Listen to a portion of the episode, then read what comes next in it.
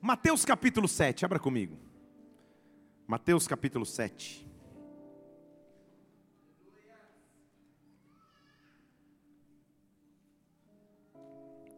Já uma glória de Deus aqui hoje, desde o início da reunião, né, gente?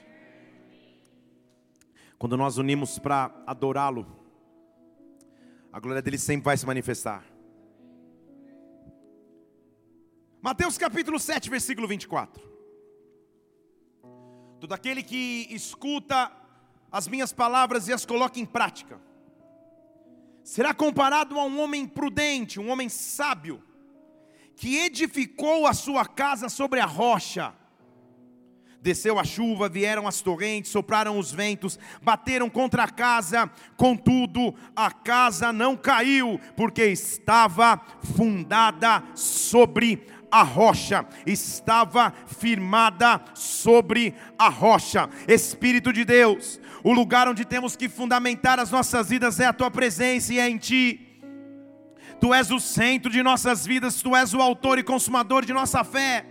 Nessa noite eu te peço, Senhor, vem nos presidir nesse lugar, vem nos visitar com a tua palavra, vem derramar do seu Santo Espírito sobre nós, dá ordem aos teus anjos ministradores e passeia nesta casa com a tua glória e presença. Que não existe espaço, Senhor, para apatia, para frieza, que não existe espaço para dúvida, que a nossa fé não se abale com as circunstâncias momentâneas, mas que nós passemos a confiar em Ti, porque Tu és aquilo que precisamos, Pai, que o Teu reino venha aqui neste lugar, que tudo que não dá glória ao teu nome seja neutralizado, seja repreendido, seja amarrado agora em o nome de Jesus Cristo, para que nós só tenhamos espaço para ouvir de ti. Fala conosco, transforma-nos pela tua palavra, usa a minha vida mais uma vez, eu te peço, estabelece o teu comando aqui, que o teu reino venha, que a tua vontade seja feita agora na terra, como no céu, como igreja, nós te pedimos e aplaudimos o teu nome que é santo. Aplauda o Senhor, aleluia! Oh! Estamos chegando ao final de uma série de pregações. Pregações essas que falam de fundamentos. Falarmos de meta para um ano no, no, no início deste ano, diz respeito ao fundamento que estamos construindo. Independente do tamanho do prédio, você precisa de um fundamento. Porém, quanto maior a edificação for, você precisa de um fundamento melhor, melhor preparado, mais fundamentado. Se eu posso ser redundante, fundamentar um fundamento. Ele está dizendo de um homem que é sábio, por isso fundamentou a sua casa na rocha. São cinco fundamentos, são cinco pilares para a nossa construção. O primeiro, se você lembra, nós falamos sobre planejar. Jeremias 29, versículo 11 diz: Eu sei os planos que eu estou preparando ou que eu estou projetando para vós. São planos de esperança, não são planos de mal, e você vai ter um fim que você deseja. Ele está falando que Deus faz planos. A primeira meta que nós falamos aqui então foi o planejamento, o planejar-se, porque Deus planeja. A segunda meta foi sonhar.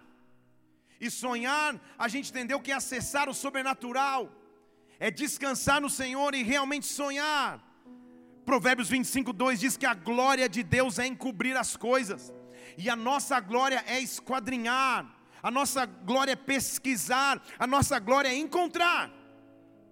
Falamos de uma terceira meta, eu só estou fazendo um, um, recap aqui, uma lembrança para você que, que, que, que não participou, só tem um pouquinho do que a gente viveu aqui nos outros domingos. Falamos da terceira meta que era restaurar, um Deus de restauração, e restaurar no original é voltar como no começo. Salmo 80, versículo 3, era o pedido do salmista: Senhor, nos restaura, reabilita no Senhor, faz resplandecer o teu rosto e nós vamos ser salvos. Semana passada nós falamos da quarta meta, ou quarto fundamento para esse ano, alguém lembra? Quem lembra permaneceu, então permanecer. João capítulo 15, versículo 4 diz: Permaneça em mim, eu vou permanecer em vocês, porque a vara não pode produzir fruto sozinho, mas se permanecer na videira, agora vai dar fruto. Você lembra comigo? Versículo 7 diz: Se você permanece em mim, minhas palavras permanecem em vocês, você pede o que quiser e vai acontecer. Agora, o que Deus teria para encerrar essa série? Qual seria o último fundamento, ou qual é a cereja do bolo de tudo isso que temos construído há cinco domingos? Como Deus tem nos visitado e falado aos nossos corações e o que Ele tem para hoje. Abra comigo Isaías capítulo 11, versículo 1. Isaías 11, 1. Se você achou, diga aleluia aí. Meu Deus, você está cansado, diga glória a Deus. Então vamos junto. Isaías 11, 1 é uma, profecia, uma, uma profecia, uma promessa messiânica. Ele diz assim: então brotará. Fale comigo, então brotará. Mas fale como se você tivesse jantado. Imagine que você jantou. E diga: então brotará. Fale mais uma vez: então brotará. Ele diz: então brotará um rebento do tronco ou do toco de Jessé, das suas raízes vai frutificar um renovo, então brotará. Eu estou aqui para dizer que Deus tem mais um fundamento para nos entregar em 2020. A quinta meta do ano de 2020 é e será sobre a sua vida produzir Deus vai te fazer produzir a 30, a 60 e a 100 por um. Onde não produzia, eu estou dizendo, vai brotar, vai brotar, vai brotar, vai brotar. Onde não havia mais vida, vai brotar. Onde não havia mais esperança, vai brotar. Produza, eu estou clamando, Produza, produza, produtividade produção será uma marca para o teu ano de 2020. Eu vou te, pode aplaudir o Senhor, vou te, mas eu vou te dizer, pode aplaudir o Senhor.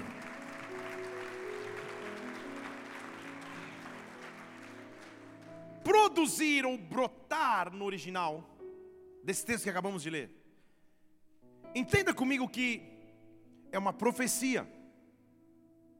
Profecia essa que iria encontrar resposta depois de um longo período de espera.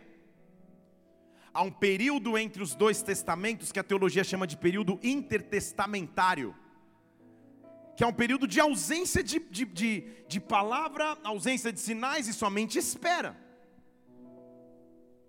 Um período gigante de espera de tempo, que justamente essa, essa profecia seria a resposta. Era como se ele estivesse dizendo: depois de um período de espera, vai brotar. Vai brotar do tronco de Jessé. Vai brotar da raiz de Jessé um renovo. A resposta viria anos depois, mas ele já identifica o tronco, a raiz. Jessé era o pai de Davi. Da raiz de Jessé, da raiz de Davi, vem um renovo. A palavra brotar em hebraico desse texto é yatsa, que significa sair, avançar. Obrigado, Pablo. Deixa eu falar de novo. Yatsa significa sair, avançar, ir adiante, vir para fora.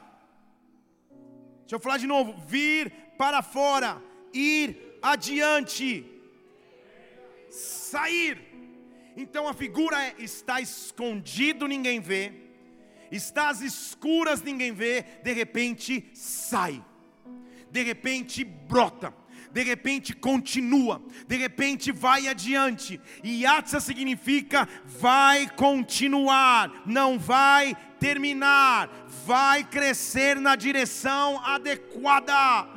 Ah, a figura de Isaías é, a figura de linguagem é: olhe para um tronco que aparentemente não frutifica mais, olhe para um toco que aparentemente não produz mais, e eu estou dizendo: vai brotar, vai sair, vai avançar, Racoterebasteste, vai produzir. 2020, eu estou profetizando sobre ti, vai produzir, vai brotar sobre todas as áreas de sua vida, onde há vida, onde não há vida, onde há esperança, onde não há esperança, produza, produza, produza, nessa hora há um decreto profético feito nas regiões espirituais dessa casa, produza, produza, produza, produza.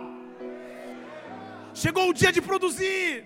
Produzir é saber que Deus opera de alguma maneira, mesmo sem eu enxergar, Ele opera, e em algum momento brota. em algum momento estoura, em algum momento aparece, em algum momento fica impossível esconder. Esse é o teu 2020, essa é a tua meta. Planeje, sonhe, restaure, permaneça, mas produza. Produza. Como que eu sei que nosso Deus é um Deus de produção? Porque desde o seu padrão de criação ele foi assim. Em Gênesis capítulo 1, versículo 11, ele diz assim: produza a terra. Estão aqui comigo? Ele só dá uma ordem. Criação, nada havia em existência ainda. Ele diz: produza a terra, grama, ervas, semente, árvores com fruto, segundo as suas espécies e fruto. Então vamos na sequência aqui. Produza semente e fruto. Produza semente e fruto sobre a terra. É o versículo. Produza semente e fruto sobre a terra. Produza semente e fruto sobre a terra. Ele está falando de dois momentos distintos no ciclo. Primeiro você planta e coloca semente, mas você colhe o fruto no final. A semente não é roubada no caminho, o fruto não deixa de vingar. O que ele está dizendo é: produza a semente, mas produza também o fruto. Em outras palavras, tenha fé para iniciar, mas tenha fé para finalizar, tenha fé para começar, mas Deus garante também o final final. Produzir é dizer, Ele vai cuidar do ciclo todo. Produza. A Bíblia diz: a terra ficou em dúvida. A terra ficou dizendo: pois é, o tempo não é adequado. Está muito calor, está muito frio. Foi isso que a Bíblia diz? A Bíblia diz: a terra produziu. Vocês estão percebendo como é simples? Quando eu libero, e quando Deus libera de Sua palavra e Sua voz, ele só ordena, produza, e a terra produz. Então a terra produziu relva, ervas, semente, fruto. A terra produziu grama, a terra produziu semente, a terra produziu fruto. Deus viu que isso era bom.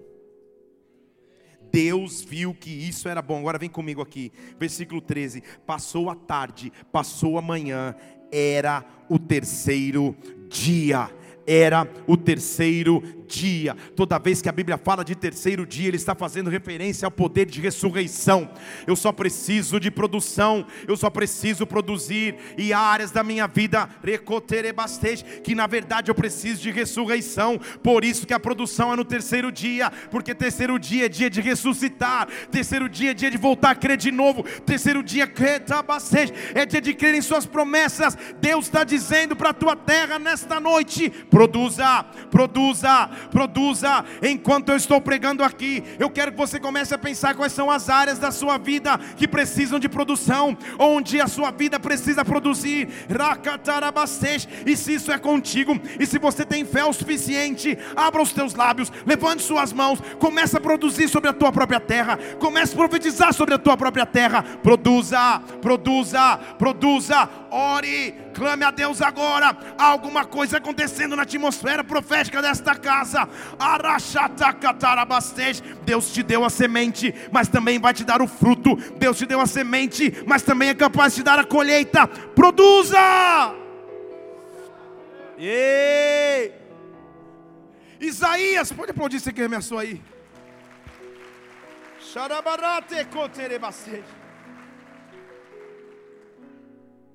Falar de produção é falar para uma, um, uma sociedade na época de agricultores, de pessoas que sabiam que a sua vida dependia do plantio e da colheita. O conceito de produtividade era muito implícito na sociedade israelita, porque eles viviam de agricultura. Você sabe só aqui que se uma safra de um produto é ruim, nós urbanos, a gente ou começa a pagar mais caro por aquele produto, ou muda de consumo, ou consome, consome outra coisa. Tudo bem? A não ser que você seja um pouco mais ligado nas tendências do Ceasa, você não sabe qual é a estação do morango, qual é a estação da banana, qual é a estação da, do abacaxi. Você compra o que está lá à tua disposição, tudo bem? Para o agricultor, ele sabe que todo o resultado de seu trabalho está baseado na produção.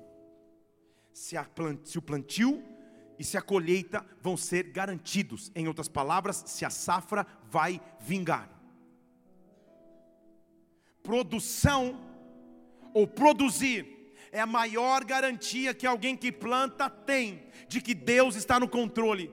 Deixa eu dizer, talvez você não trabalhe no plantio e na colheita física, mas espiritualmente você planta e colhe todos os dias. Espiritualmente você tem sementes e você precisa de frutos. Espiritualmente você precisa de produção na tua colheita. Então que Deus garante nessa noite sobre nós é que vai produzir, vai produzir todas as áreas da sua vida. 2020, uma das metas é produzir. Eu estou profetizando produção sobre os teus celeiros, produção sobre a tua casa, produção sobre a tua vida. Vai produzir, vai crescer na direção certa. Vai sair e avançar, não vai retroceder, vai produzir. Isaías 45, versículo 8: Destilai céus, destilai, abra, é o que ele está dizendo. Que das alturas venham a, a justiça e chovam nas nuvens, que a terra se abra e produza salvação. Estão aqui? Você viu o que ele está pedindo? Senhor, que chuva justiça. E que quando chover justiça, a tua salvação se manifeste. Deixa eu falar mais uma vez. Abra-se a terra e produza salvação. E no mesmo tempo que a justiça nasça. Você entendeu o que, o que profundo Isaías está dizendo? Ele disse, Senhor, põe a justiça como semente nas nuvens e abre a terra com salvação, para que quando a justiça cair como chuva e a terra estiver aberta como salvação, eu possa viver os frutos da tua justiça. Sabe o que ele está dizendo? Deus é um Deus justo. Deus é um Deus justo. Deus vai cumprir sua justiça sobre a minha vida. Quando nós lemos justiça nas Escrituras, a gente só pensa num Deus que é juiz, que vem para julgar, para punir. Não é isso que ele está dizendo. Justiça significa dizer, no final de toda a trajetória, as pessoas vão enxergar a diferença entre quem serve e quem não serve a Deus, independente de como estiver agora, independente da minha circunstância do momento. Meu Deus, põe a tua justiça nas nuvens, abre os céus, desce sobre a terra, que a terra produza salvação e que a justiça nasça. Nasça. Eu vou plantar, Pai, mas eu sei que eu vou colher. Oh! Estou até me lembrando. Na verdade, estou fazendo uma poesia agora. Vou plantar e colher, vou lutar e vencer. A cada dia vou viver você não é antigo, você, você, tá, você não está comigo. Quem sabe o que eu estou falando aqui? Ah, tem uns raízes junto comigo. Rompendo esse. Você lembra comigo? Minha vida se revestirá. Acho que você não é nem nascido nessa época. então deixa quieto. Agora Deus me envergonha. Muito bem. Ele não sabe nem o que eu estou dizendo, mas fé. Confiança em Deus é o que garante a colheita. Que os céus vão derramar justiça. Que no final de tudo eu vou dizer: Deus produziu salvação, e eu preguei um fruto nas mãos, e o fruto se chama justiça. O meu Deus é justo, o meu Deus é real, o meu Deus é capaz de cuidar de mim. Vai produzir, a terra vai produzir. Eu vou te mostrar o que é isso. Em hebraico, produzir. Deste versículo aqui, Isaías 45, 8, ele está dizendo: produz a salvação. Em hebraico significa dizer a palavra dasha, ou dashá, que literalmente é a grama vai ficar verde novamente.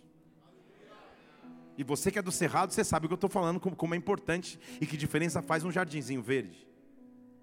Então o, o cenário é um, um solo cheio de pedras, cheio de terra, um solo todo danificado, e ele diz: vai enverdecer de novo, vai ficar verde de novo. O termo ou o verbo é reverdecer.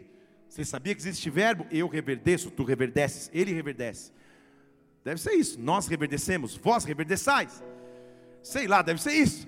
Mas vai ficar verde de novo vai ficar verde de novo. A questão é onde havia desolação, onde não havia produção, você pode dizer, produza em todas as áreas. Você pode dizer, Senhor, não, aí também não sei, produz de novo, faz nascer novamente. Sei lá, vai que cola, vai que dá certo. Vai nascer de novo, vai reverdecer de novo. Onde havia sequidão, agora vai haver vida. Deus vai te fazer produzir. Levante uma de suas mãos aos céus. Deus está invadindo a tua vida agora. Deus está invadindo a tua vida agora. Vai produzir de novo. A terra vai produzir de novo. Os rebentos vão produzir novamente. Ei! Entenda, isso é outra pregação. De jardim ele é especialista.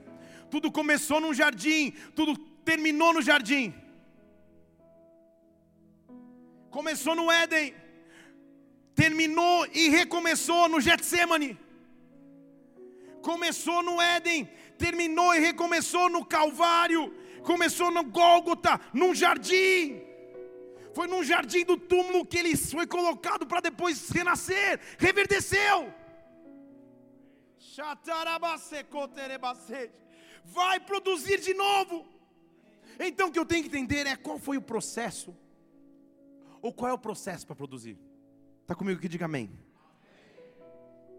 Por que parou de produzir?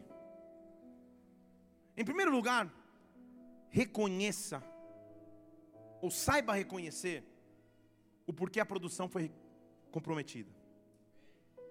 Talvez o que prometeu a tua, ou que comprometeu a tua produção foram os erros. E agora ficou um silêncio, ninguém nem ameaçou dizer amém. Talvez o motivo que fez você parar de produzir foram os teus próprios erros. Tuas falhas naturais, os tropeços que você teve na vida, os erros naturais de planejamento financeiro, talvez ou então os pecados que você se envolveu ou ainda está envolvido. Isso afeta diretamente a produtividade. Por algum motivo você deixou de produzir e nada mais acontece. Talvez os teus erros estejam envolvidos aí. Talvez os teus erros afetaram a tua vida profissional. Ela parou de produzir. Talvez os teus erros, ou os teus tropeços, ou, ou, ou tua falta de zelo ou busca atrapalharam a tua vida ministerial e você parou de produzir. Talvez teu casamento hoje enfrente crises e dificuldades por erros e, e tropeços que você teve. É preciso reconhecer isso para que você volte a produzir.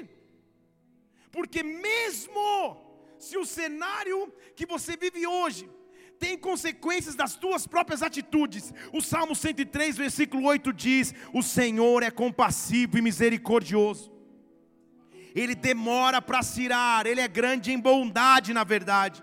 Ele não vai repreender para sempre, nem para sempre ele vai ficar nervoso.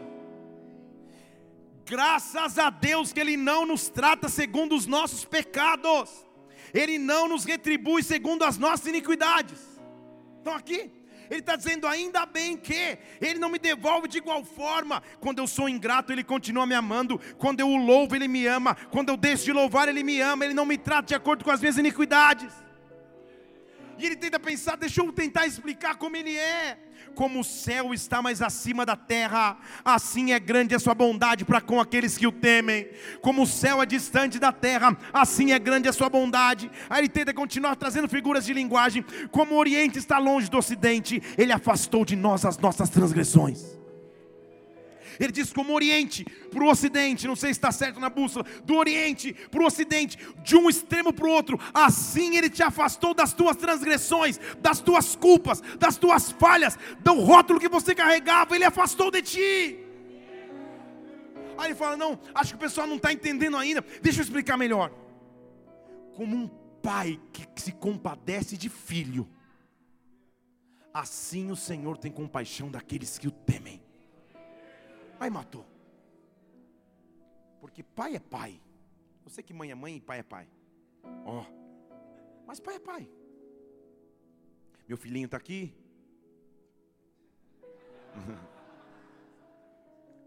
É meu filho. Lindo e maravilhoso, e apesar disso, é meu filho. Puxa a mãe. Minha filha está aqui. Eu os amo incondicionalmente. Se ao entrar em casa hoje eles derrubarem a televisão que está na sala, não façam, é só uma ilustração. Se eles derrubarem a televisão, a televisão cair, quicar no chão e rachar o meio, eu vou ficar irado, é óbvio. Porque Eu devo estar na terceira parcela do cartão. Mas daqui a meia hora, ou na verdade no mesmo momento, eles continuam sendo os meus filhos. Mesmo quando, num dia em que tá tudo bem, daqui a pouco você tira um brinquedo na mão e você escuta uma frase: Não sou mais seu amigo. Isso não muda o fato de que ele continua sendo meu filho.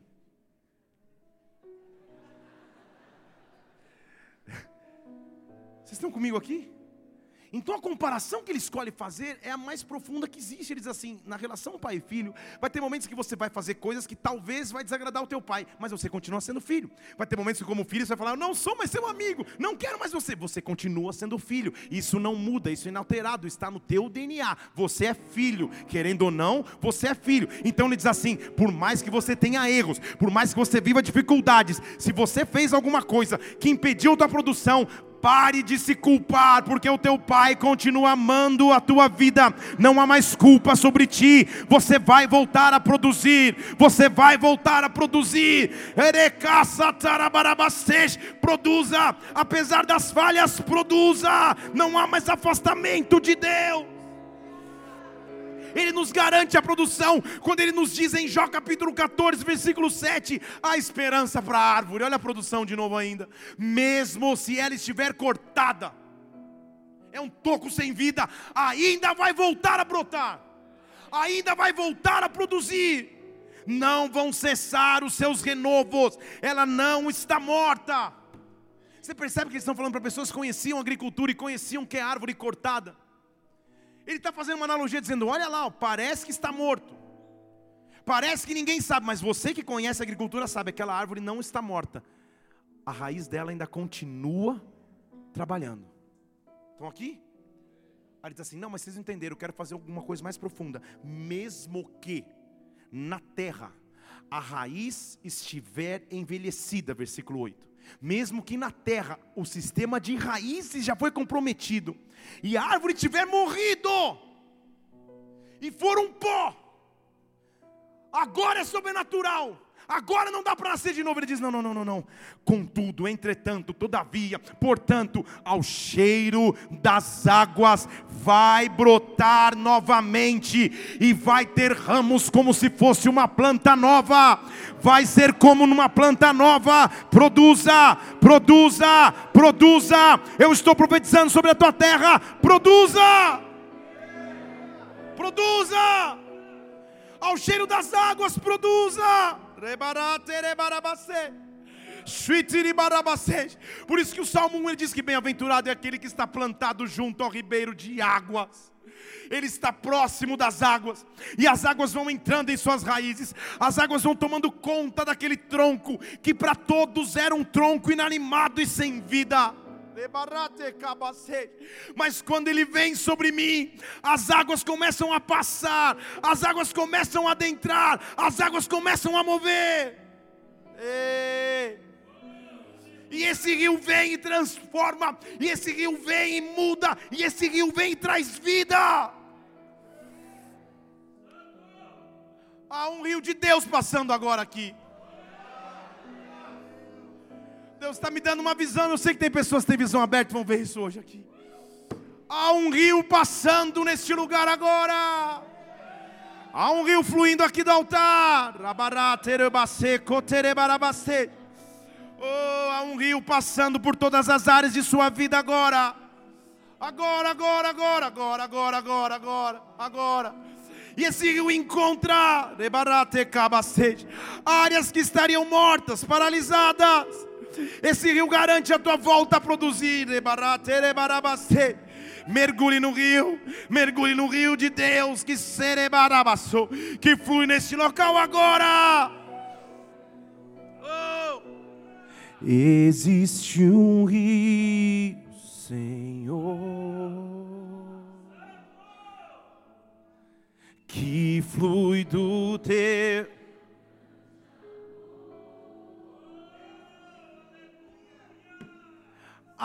águas que correm do trono,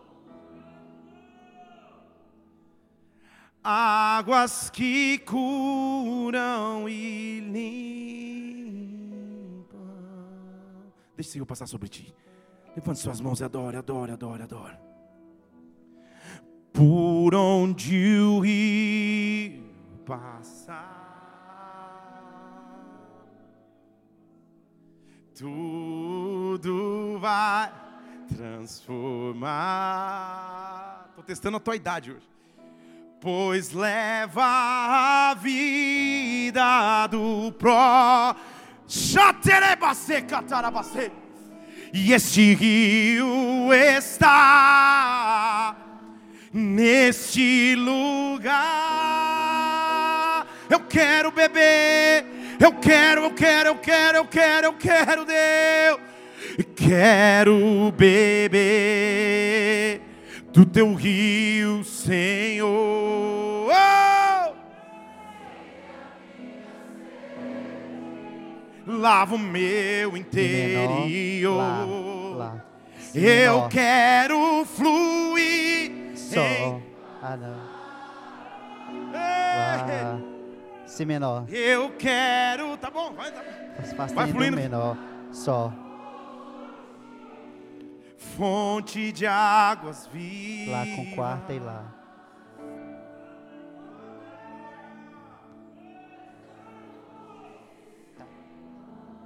Tá bom, tá bom. Vamos aplaudir o Senhor. Deus é maravilhoso. Top, Pedro.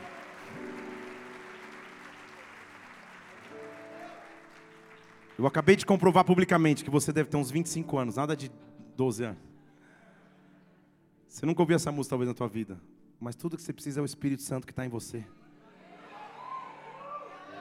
Sabe por que? Olha para mim.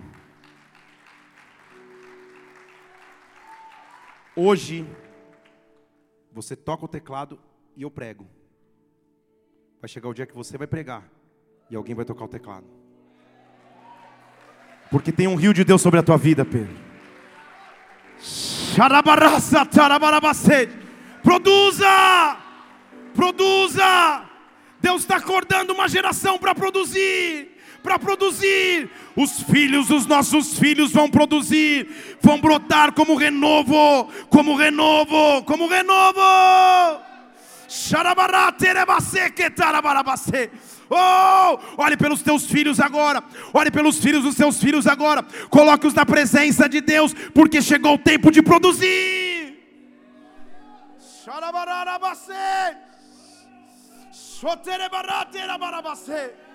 Oh!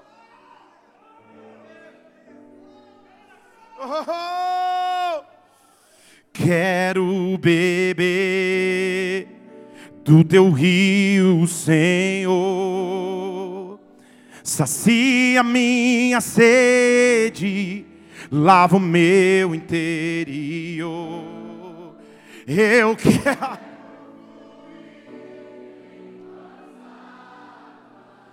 Oh, eu quero beber da tua.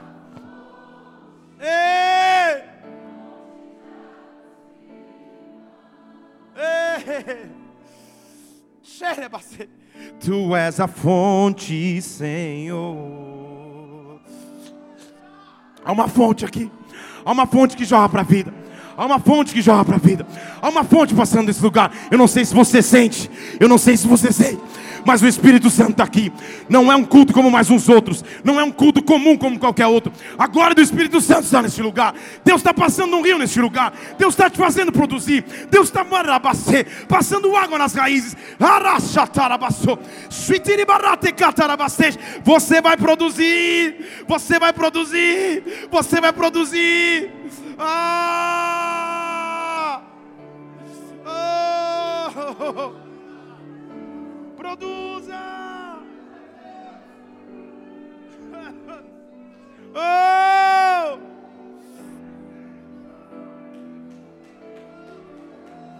Eu vou dar tempo ao Espírito para que ele haja, para que ele haja, porque as águas estão passando sobre você aqui, sobre você aqui, e há momentos que as palavras não são necessárias, somente a glória, somente a presença dEle.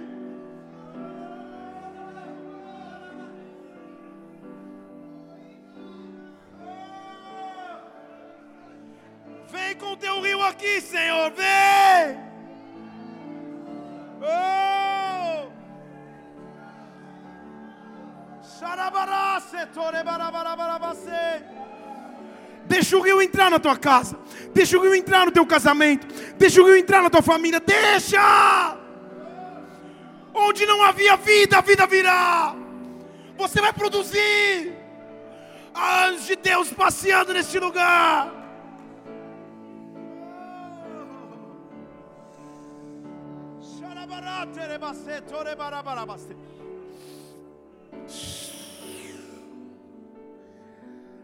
Você vai produzir. Você vai produzir. Você vai produzir.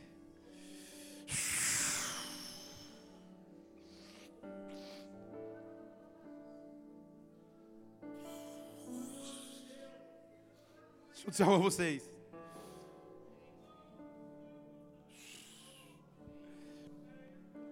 Eu prego a palavra no altar há mais de 20 anos. Então sou um pregador, de certa forma, experiente.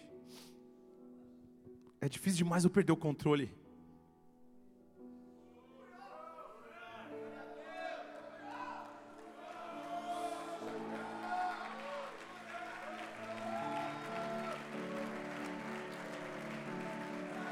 Há um rio aqui. Há um rio aqui. Deus está de você. Você vai voltar a produzir. Você vai voltar a produzir. Ei! Oh! Os teus erros nunca mais então paralisam tua produção. Porque se o tronco estiver cortado, ele, ele é capaz de fazer, mesmo com o tronco cortado, com a raiz envelhecida, produzir. Agora, talvez a, a, o motivo que o fez parar de produzir, ou nunca ter produzido, vem comigo aqui, porque eu estou começando a palavra, seja a esterilidade. Esterilidade é uma condição física pré-existente que te diz: você nunca vai brotar, você nunca vai gerar vida. Esterilidade é uma sentença que diz: faça o que quiser, mas você não gera vida. Estão comigo? Como reagir no momento de esterilidade? Quando você se tornou estéril, ou há uma área de sua vida que insistentemente não brota, insistentemente não produz, já na verdade virou parte do normal, faz parte da norma, do senso comum você não produzir nessa área, já é esperado não produzir, produzir seria a surpresa, esterilidade, justamente para a área estéril da sua vida. Eu estou aqui para dizer: produza, produza, produza, produza, produza. Mas é estéreo, pastor, você não entendeu? Não dá para produzir. Esta área não produz. Eu tento fazer, eu vou, não consigo. Eu tento, eu invisto, eu oro, eu jejuo, eu avanço e nada. Isso é esterilidade. O meu Deus e o teu Deus, ele quebra a esterilidade. E essa corrente desse rio que está passando aqui hoje, porque a visão que eu tenho é de uma, é uma represa. Sabe quando a água estava sendo represada? Xarabacecaba, e de repente vem, e com ímpeto e força que vem, baracecabacej. Esse rio vem passando, esse rio transforma, e há esterilidade, que antes te dizia, a sentença que estava sobre ti, que antes dizia, esta área não produz, nessa noite isso acaba. Como eu sei? Gênesis capítulo 11, versículo 30, a Bíblia diz: Sarai, ou ela não tinha nem sido chamada Sara ainda. Sarai era estéril, ela não tinha filhos. Então não é que ela tinha uma dificuldade de engravidar, ela não podia engravidar. Estão comigo? É uma condição do seu físico, da sua fisiologia. Ela não podia engravidar. É uma sentença definitiva. Mas pela fé Deixa eu dizer de novo, pela fé. Mas pela fé, ela está no rol da fama daqueles que tiveram fé. Pela fé. Hebreus 11, 11 diz que pela fé, até mesmo a mulher que era estéril, Sara, ela recebeu o poder para conceber um filho. Até mesmo a mulher que tinha uma sentença definitiva nas suas costas, ela, mesmo fora da idade, no tempo errado, no tempo não indicado, fora da sua condição natural humana, pela fé, ela concebeu e recebeu de Deus um poder de conceber um filho, um filho. Ela não se preocupou por já estar amortecido, versículo 12. Ela não se preocupou com o que já estava amortecido, Abraão, e dela descenderam muitos, uma multidão como as estrelas do céu, como a areia inumerável da praia que está no mar. O que Deus está dizendo é: não mais esterilidade não importa se a sentença era definitiva. Não importa se a sentença era definitiva, há um rio que passa neste lugar e quebra a esterilidade e transforma a esterilidade em produtividade, e você vai produzir. Certa vez o profeta se viu diante de uma situação de esterilidade. E em 2 Reis capítulo 2, versículo 19, chegaram para Eliseu e falaram assim: Eliseu, não dá, cara, a cidade é até legal, a cidade é até agradável, mas deixa eu te dizer, as águas são péssimas e a terra é estéril. Pô, é até legal o ambiente da cidade, mas não dá. Como que a gente vai prosseguir se as águas são péssimas e a terra é estéril? Estão comigo? Sabe o que Eliseu disse? Ah, é? Então tá bom. Profeta é profeta. Ele não precisa agir no natural. Ele faz. Vão ali no Leroy Merlin, vão no Walmart, no, Big agora, vão ali no, no mercado compra um jarro novo e coloca sal dentro do jarro. Os caras falam, não entendi. Estão aqui? Eu estou falando de terra estéreo de água amarga. E ele diz: Eu só quero um jarro novo e um pouco de sal. Um mais desavisado podia pensar: Meu Deus, essa é a hora do profeta querer fazer um churrasco. Estão aqui? Ele estava falando de maneira profética. Jarro novo significa uma nova estrutura, uma nova estratégia, um novo plano da parte de Deus. Sal no Antigo Testamento era o que preservava a vida. Não há geladeira, não há cooler, não há, não há, não há freezer para você abastecer de alimentos. Não há. A única maneira de você conservar a vida por mais tempo no alimento é banhá-lo em sal. O que o profeta está dizendo é: diante de águas péssimas e diante de uma terra estéril, tudo que eu preciso é de um jarro novo. Deus me dá uma estratégia nova, me instrui de forma sobrenatural e põe nas minhas mãos o poder de vida. Põe nas minhas mãos o poder de vida. Põe nas minhas mãos o poder de vida e vida em abundância. A terra está estéril, mas a terra vai produzir. A terra está estéril, mas a terra vai produzir. Então, ele chegou diante do manancial de águas. Aos olhos de todos, as águas eram amargas. Aos olhos de todos, as águas eram péssimas a terra era estéril, ele não quis saber da condição da água, ele sabia o tamanho do seu Deus. Ele pega o sal que ele tinha nas mãos e ele joga o sal nas águas. Ele joga vida onde havia morte, Ele joga vida onde havia amargura, Ele decide a produção e não a terra decide a produção por Ele. Ele joga o sal nas águas, Ele diz: Eu digo a vocês, assim diz o Senhor: Eu sararei essas águas e nunca mais sairá dela nem morte e nem esterilidade. Ah, e a Bíblia diz: Naquela hora as águas ficaram saudáveis até o dia de hoje. Eu estou dizendo da parte de Deus: a esterilidade acabou agora sobre a tua vida. Produza! Produza! Produza! Rio de Deus que está neste lugar. Produza! Ei!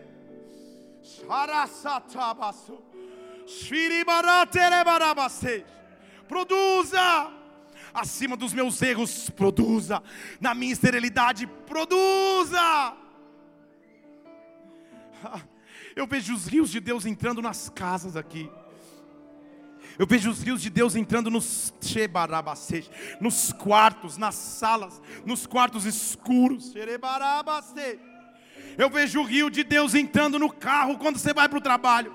Eu vejo o rio de Deus invadindo o teu leito quando você vai dormir. Você vai produzir. 2020 você vai produzir. Ei! Onde havia esterilidade, agora vem vida. Agora vem vida. Ei! Uma das coisas que impede a produção, além dos nossos próprios erros e da esterilidade, é a impossibilidade. O que, que se tornou impossível? Para você. É um grande campo para que ele venha produzir. Deixa eu falar mais uma vez. Quando se tornou impossível para você, aí é um campo para que ele possa produzir. Porque nitidamente já não é mais a tua força, mas agora é ele. Juízes capítulo 13, versículo 3, o anjo do Senhor apareceu para uma mulher. E ele sabia que ela era estéreo. Ele disse: Eu sei que você é estéreo. Eu sei que você nunca deu a luz, mas deixa eu te dizer, você vai conceber, você vai ter um filho. Uma frase. O anjo vem e diz assim: Eu sei da tua condição, eu sei quem você é, você vai conceber, você vai ter um filho. Estão comigo? O problema que nós temos às vezes é que a nossa fé é desafiada apesar das promessas que Deus derrama sobre nós. Porque chegar para uma mulher que fisiologicamente no seu corpo ela não pode ter um filho e dizer para ela: "Fica tranquila, eu sei da tua condição, mas você vai ter um filho". Não sou anormal e não precisa ser normal. Essa mulher chega em casa, versículo 6 e fala: "Marido, condição sobrenatural aí, um anjo me visitou, ele falou assim: que apesar de eu ser estéril, eu vou ter um filho. Veio um homem de Deus, o semblante era como de um anjo, um extremo terrível, era sobrenatural. Eu não perguntei nem de onde ele era, nem ele me disse o seu nome, não deu nem tempo de, de apresentações. E a única coisa que ele me disse é, versículo 7, você vai conceber e ter um filho. Estão aqui? Aí eu quero te mostrar como o marido dela duvidou. Como essa família era de Deus. Porque ele diz assim: Manoá é o nome do cara, versículo 8. Então, diante dessa promessa, Manoá falou: Senhor, só faz uma coisa então. Eu te rogo, deixe esse cara voltar. Não para prometer de novo o que ele já prometeu, mas só para me ensinar como cuidar da promessa. Você está aqui? Ele não estava querendo uma confirmação, deixa, deixa eu tirar a prova. Não, não, não, não. O assunto do filho já está resolvido, vai nascer. Então aqui, Senhor só permite que ele volte, porque se ele nascer, e ele vai nascer, eu quero que ele seja completamente consagrado a Ti.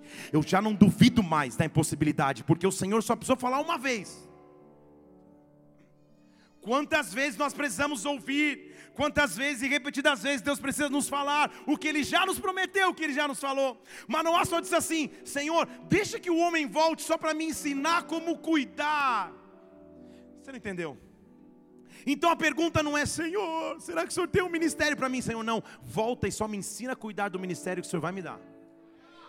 A pergunta não é, Senhor, será que minha vida financeira se transforma? Senhor, não, não, não. Só me dá sabedoria e vem para que eu administre as minhas finanças, porque vai vir. Senhor, será que o Senhor restaura meu casamento? Não, Senhor, faz o seguinte: essa parte eu já entendi. Só me dá sabedoria para administrar meu casamento quando ele já estiver restaurado. Eu estou dizendo a você: vai produzir de novo, vai produzir de novo, vai produzir de novo, vai produzir de novo.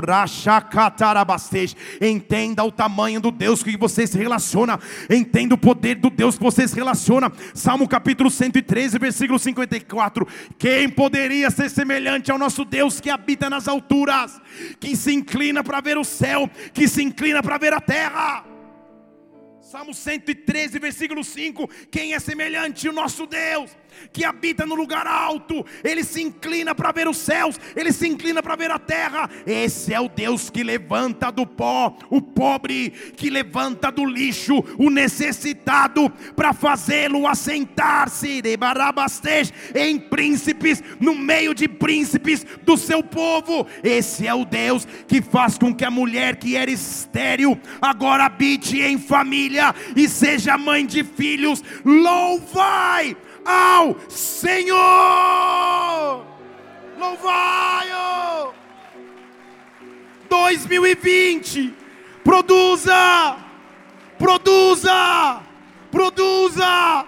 Dez anos em um ano. Deixa eu dizer de novo: isso não é um clichê, isso não é uma frase para post. Dez anos em um ano. Dez anos em um ano. Sobre todas as áreas da sua vida. Produza! Produza! Hoje eu quero te propor um encontro.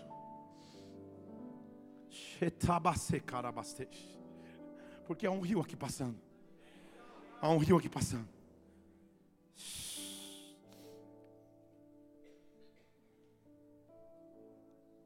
Jesus quer te encontrar.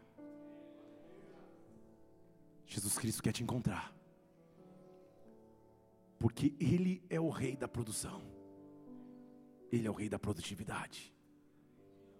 E Ele vai entrar em cada área da sua vida que você permitir. E você vai começar a produzir.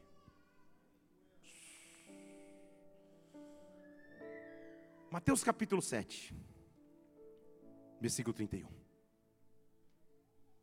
com teu rio aqui, Pai. Permanece com teu rio aqui. Se nós pudéssemos ver a, a, a movimentação angelical que está nessa casa nessa noite. Tem um rio fluindo de Deus. Jesus está em viagem. Porém, não é qualquer viagem, é a primeira vez que ele está fora dos limites de Israel.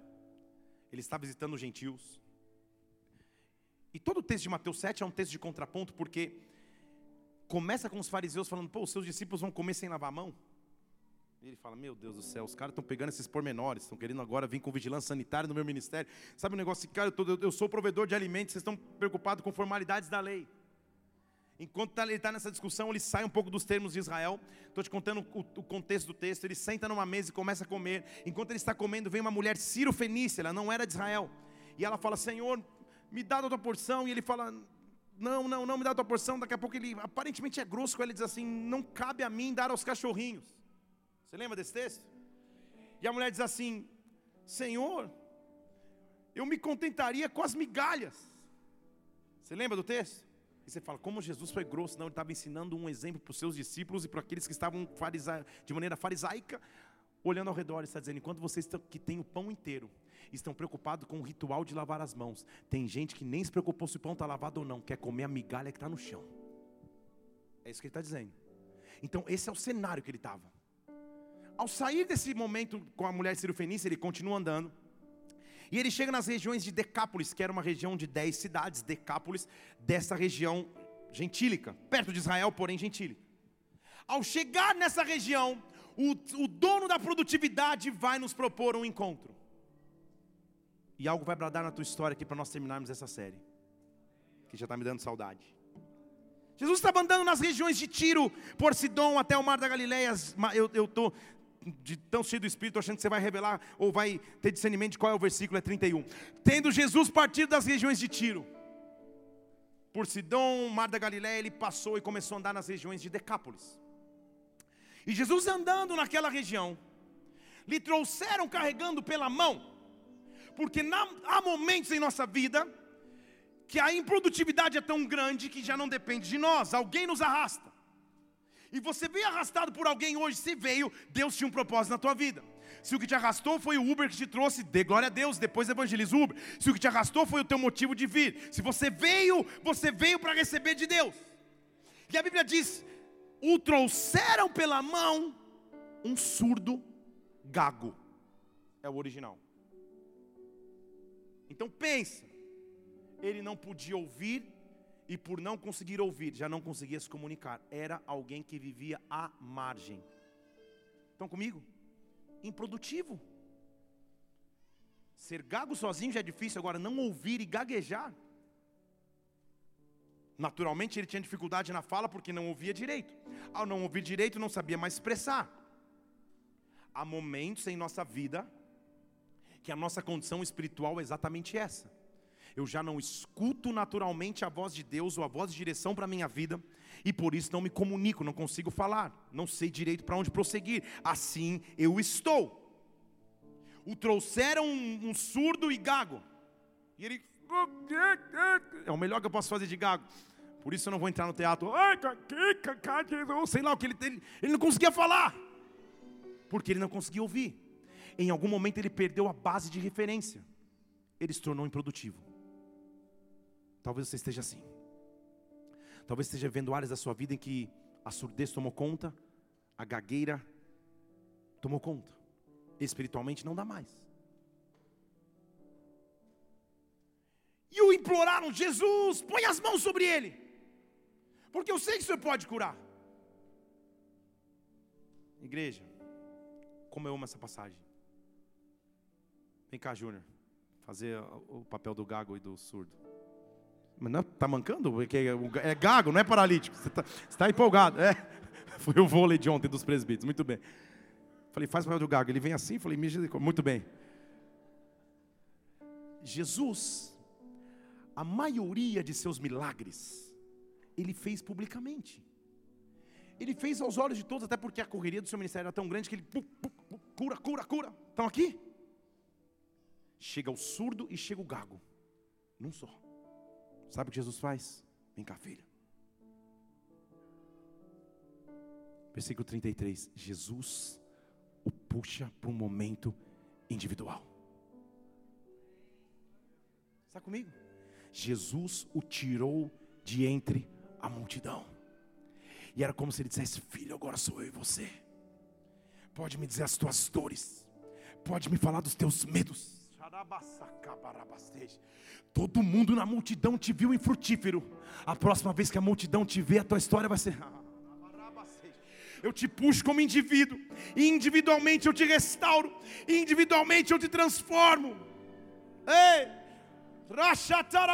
Vou parar com a ilustração aqui, porque eu não vou fazer o que Jesus fez com ele. Livre-se disso mas ele puxa o surdo e o gago. A última vez que a multidão o viu, o viu como alguém limitado mas no encontro individual com Ele, a minha vida é transformada. No encontro individual com Ele, a minha vida muda por completo. Deus está te chamando para um encontro nesta semana. Deus está te chamando para um momento individual, onde a surdez vai embora, onde a gagueira vai embora, onde a limitação acaba.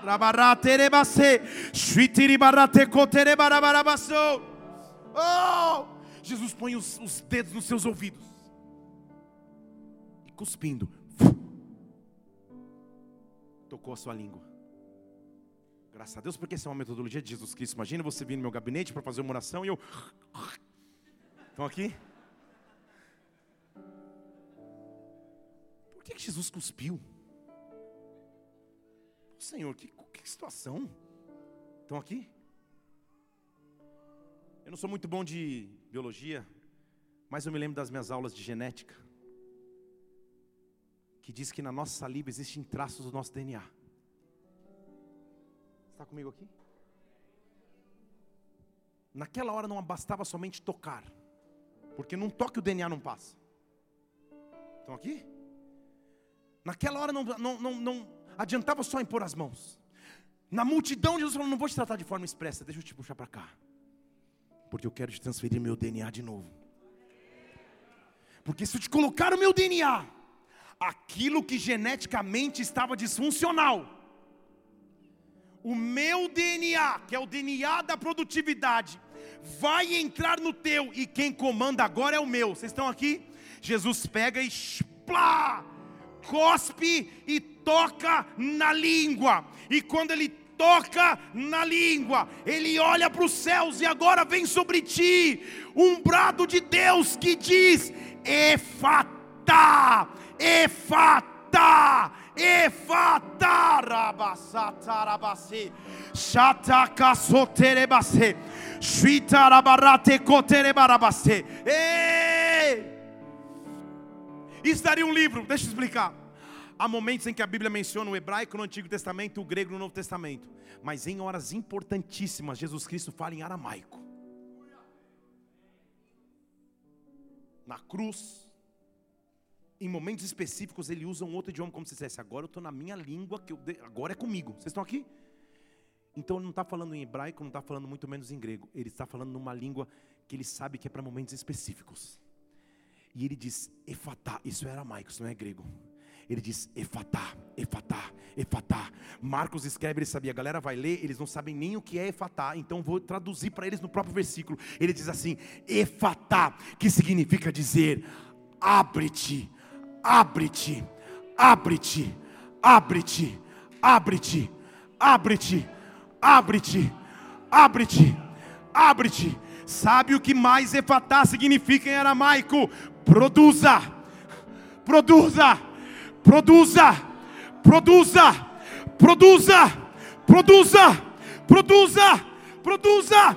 Hoje, no teu tempo individual com Jesus Cristo, há um brado que está vindo no Cerebarabacê, há um rio que está passando, dizendo para você: Efatá, Efatá, Efatá, abre, abre, abre, abre todas as áreas da sua vida, Efatá, abre-te, abre-te, abre-te, abre-te, abre-te. Onde está a limitação? É, abre-te. Feche seus olhos aqui nessa hora. Feche seus olhos aqui nessa hora. Xarabarate coterebarabarabacê. Efatá! Efatá! Deus, eu não escuto mais. Eu não escuto mais tua voz, eu não escuto mais tua direção. Pai, meus lábios estão cerrados e aprisionados, eu não consigo falar. Efatá. Efatá, Efatá, do recatar abastece, vai reverdecer, vai produzir de novo, vai produzir de novo. Ei! Nós estamos terminando de construir os fundamentos para o nosso ano de 2020.